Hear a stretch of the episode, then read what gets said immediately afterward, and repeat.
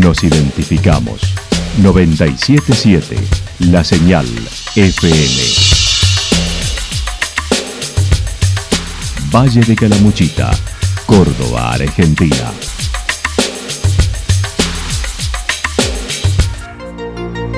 El más completo resumen de las noticias de la región, encontralos todos los días a las 12 y 30, a las 16 y a las 22 horas. Panorama de noticias. Por la 977, la señal FM nos identifica también con las noticias.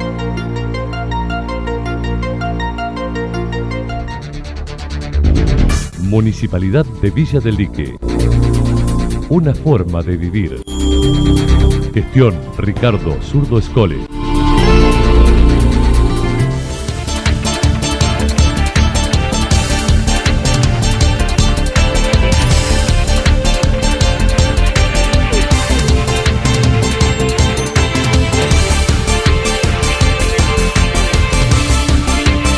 A esta hora hacemos un repaso por la información regional a través de los títulos. A 40 años de asumir como intendente en Santa Rosa. El CASE organiza un festival el domingo por el Día de la Discapacidad. La encefalomielitis de los equinos está en la región. A prevenir. La actualidad en síntesis. La actualidad en síntesis. Resumen de noticias regionales producida por la 977 La Señal FM. Nos identifica junto a la información.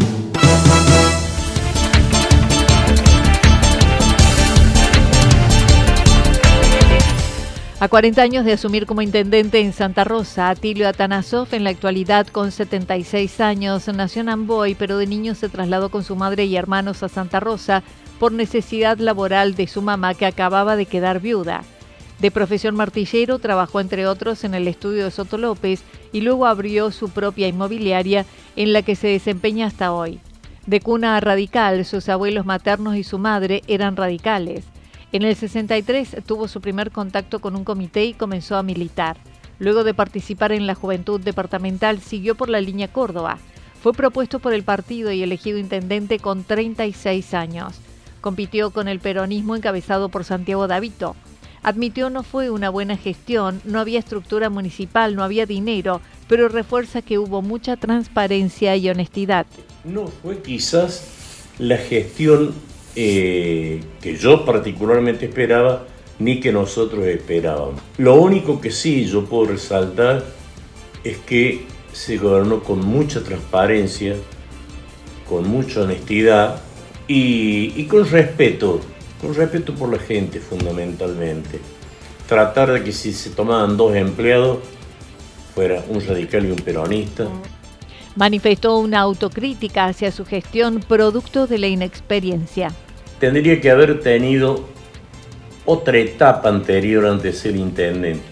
Haber sido concejal, haber sido secretario de gobierno, haber tenido... Juntar experiencia. Claro, haber tenido un conocimiento más importante desde adentro y ver lo bueno o malo que iba haciendo cada funcionario. Bueno o malo, no, lo bueno, regular, lo que fuera. Entonces iba a tener un aprendizaje de la función. Porque una cosa es la política, es el comité, son las ganas, y otra cosa es la función. Y otra cosa es el trato con la gente, entender a la gente. No es fácil. Para incorporar empleados al municipio trataban de hacerlo equitativamente entre radicales y peronistas, porque así entendíamos que debía ser. Quizás en eso también me equivoqué. Reconoce fueron épocas difíciles de convivencia democrática en el Consejo cuando él gobernó. Si tengo que ser honesto, los peronistas hicieron mejor las cosas y el pueblo progresó, se hicieron obras, a la vez que reconoce la falta de experiencia con esos 36 años en ese momento. Cuando nosotros asumimos el 10 de diciembre y empezamos, el justicialismo, peronismo, ¿no es cierto?, se dedicaron a estudiar y a trabajar para entrar en otro momento él, como así lo hicieron. También sufrió la falta de ejercicio democrático. Destacó la satisfacción de llegar a ese lugar como intendente, que no llega a todo el mundo. Tener la satisfacción enorme de haber llegado a ese lugar, que, no, que no llega a todo el mundo. ¿eh? Entonces, si lo aproveché mejor o no, si hice lo que la gente creía o pensaba y no, bueno. Pero digamos que tuve la, intención de poner la cara, la puse, de hacer las cosas lo mejor posible. No sé si salieron o no. No aceptó un ofrecimiento que le hicieron desde el gobierno provincial cuando terminó su mandato, considerando era un premio consuelo. Compartiendo raíces radicales con el próximo intendente, Eduardo Tata Martín, le diría que haga un repaso de su carrera, mirar la experiencia de todos los que pasaron por la función y ver qué hicieron bien y tomarlo tenemos la experiencia de estos 40 años, nuestra y de los que nos sucedieron. Fijarse en todos estos años, que no fueron pocos, inclusive gobernó la oposición. Mire, yo, mire, yo le diría que así como bueno, yo he tratado de hacer un, un, pequeño paneo de todo lo que hice y lo que hacer, que él también ¿no es cierto?, se haga un examen de todo lo que pasó en su carrera política. Y ahí desprenda lo que es conveniente hacer y lo que no conviene hacer. Es un profesional, conocido por la gente, es inteligente, eh, pero hay que aprender también de que a conocerle a la gente, las necesidades de la gente, y tratar de ver la democracia tampoco es solamente que voto, que me votaron, qué sé yo, sino de qué forma se mantienen y se respetan las instituciones, el respeto por la gente, ¿no es cierto?, la honestidad.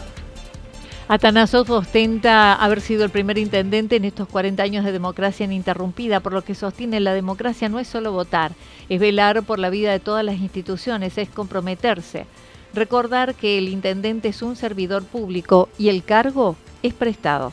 Tenemos la experiencia de estos 40 años, nuestra y de los que nos sucedieron. Fijarse en todos estos años, que no fueron pocos, que inclusive gobernó la oposición, qué hicieron bien y qué no, qué repetirían y qué no. Y el respeto por la gente. Y la honestidad y saber que eso uno lo tiene prestado el cargo. El CASE organiza un festival el domingo por el Día de la Discapacidad. El domingo se conmemora el Día Internacional de la Discapacidad y el Centro de Asistencia en la Educación y la Salud, CASE, organiza un festival y muestra de la institución. Será en el Paseo El Remanso desde las 16 horas. Cecilia Galletá, integrante de la comisión, comentó. Sí, el 3 de diciembre, que es domingo, o sea, es el Día Internacional de la Discapacidad. Entonces, desde el CASE se organiza en el predio, en el Paseo El Remanso, el domingo eh, de 16 a 20 horas. Eh, los chicos hacen diferentes tareas, hay charlas abiertas, eh, muestras artísticas, exposición de talleres, van a estar, va a estar la murga, los, los barulleros del CASE y cierra Cuatro Quesos, la banda. Sí, queremos invitar a toda la comunidad que participen, que sean partícipes de, lo que ellos realizan durante todo el año, bueno, y festejar este día, ¿no es cierto? van a estar todos los concurrentes, familias y eh, invitamos a la comunidad. Además, han organizado una canasta navideña que se rifará el 20 de diciembre por la nocturna de Lotería de Córdoba.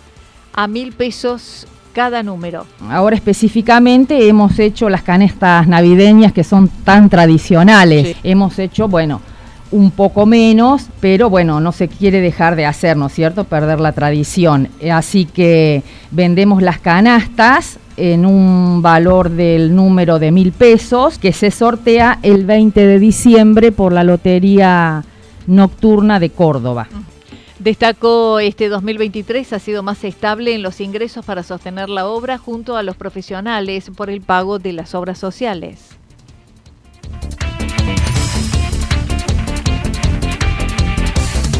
Y este año ya ha sido un poco más, como te decía antes, con menos trabajo, porque bueno, ya están ingresando los pagos de las obras sociales. Es un alivio, la verdad que ha sido un alivio. Y eh, bueno, se siguen haciendo algunas cosas, algunos eventos como para recaudar para algunos gastos menores. Pero bueno, los profesionales, que son 18 y 39 los asistentes, o sea, bueno, los profesionales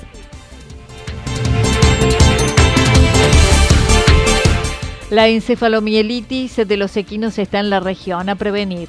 Leticia Murati es veterinaria de la Cumbrecita y a raíz de esta afección en los caballos que apareció en las últimas semanas, manifestó de que se trata infecciones virales transmitidas por los mosquitos que pueden causar encefalitis grave en caballos y humanos. Son consecuencia de la infección por los virus con nombres respectivos del género de alfavirus, con ubicación en América del Norte, Central y del Sur, que está generando preocupación en Santa Fe y otras regiones del país en el que se desarrollan el virus. El mosquito pica y lo esparce. Es eh, un virus que es del género del virus del dengue, del Zika y del chikungunya, ¿sí? Entonces, ¿qué tienen en común estos virus que justamente se transmiten desde los mosquitos, ¿sí? O sea, es necesaria la presencia del vector, que es el mosquito, para que nos contagiemos los humanos o los equinos ¿sí? de esta enfermedad. Ahora, algo que me parece importante eh, también recalcar es que en realidad, teniendo en cuenta el ciclo de estas enfermedades que siempre en la zoonosis, para todo lo que sea prevención y, eh, erradicación, hay que tener en cuenta cómo es el ciclo de, del agente etiológico, el mosquito lo primero que ocurre es que va y pica a un ave o a un pequeño roedor que está infectado, ¿sí? Sí. Estos animales son los que son capaces de desarrollar la viremia necesaria. ¿Qué significa viremia? Es la cantidad de virus que va a haber en sangre para eh, que el mosquito efectivamente se infecte. Las afecciones pueden ser equinas del este, del oeste venezolana. Afectan el sistema nervioso de los animales. En este momento los equinos son afectados y hay que tratar que no lo hagan los humanos fundamentalmente usando repelente, tanto para los humanos como para los caballos.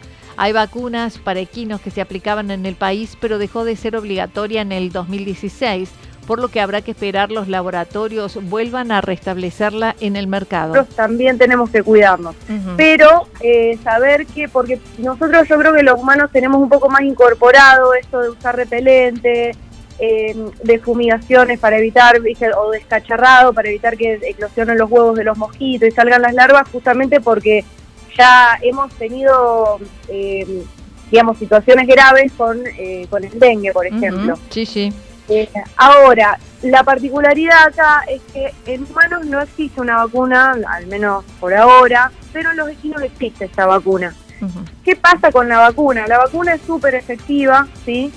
Pero la vacunación en equinos dejó de ser obligatoria en el 2016. ¿Por qué deja de ser obligatoria? Porque imagínate que la enfermedad aparece en Argentina en 1908. Claro. Y ahí durante 80 años, o sea, hasta el 88, hubo brotes, eh, digamos, hubo eh, subidas y bajas de casos cada 5 o 10 años.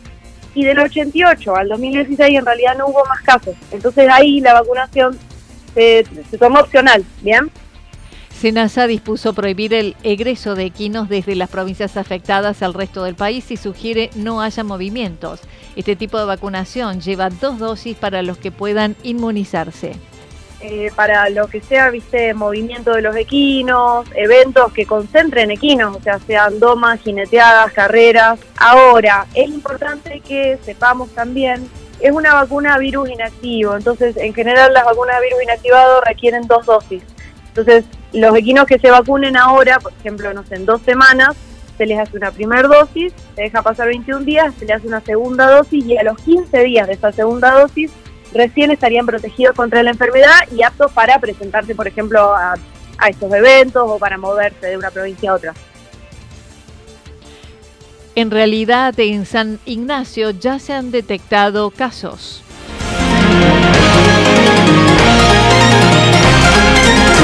Toda la información regional actualizada día tras día. Usted puede repasarla durante toda la jornada en www.fm977.com.ar. La señal FM nos identifica también en Internet.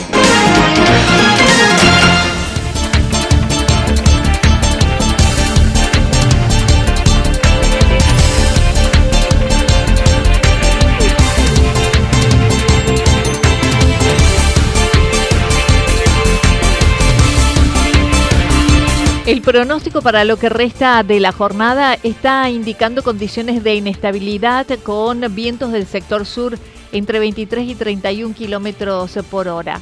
Las máximas entre 27 y 29 grados. Para el día sábado anticipan lloviznas aisladas en la madrugada, luego parcialmente nublado, máximas entre 27 y 29 grados, mínimas entre 18 y 20 grados y el viento estará soplando durante toda la jornada del sector sureste entre 23 y 31 kilómetros por hora. Para el día domingo, anticipan mayormente nublado, temperaturas máximas entre 27 y 29 grados, mínimas entre 15 y 17 grados. El viento soplará del sector sureste entre 23 y 31 kilómetros por hora. Datos proporcionados por el Servicio Meteorológico Nacional. Municipalidad de Villa del Lique una forma de vivir. Gestión Ricardo Zurdo Escole. Lo que sucedió en cada punto del valle. Resumimos la jornada a través del informativo regional en la 977. 977 La Señal FM.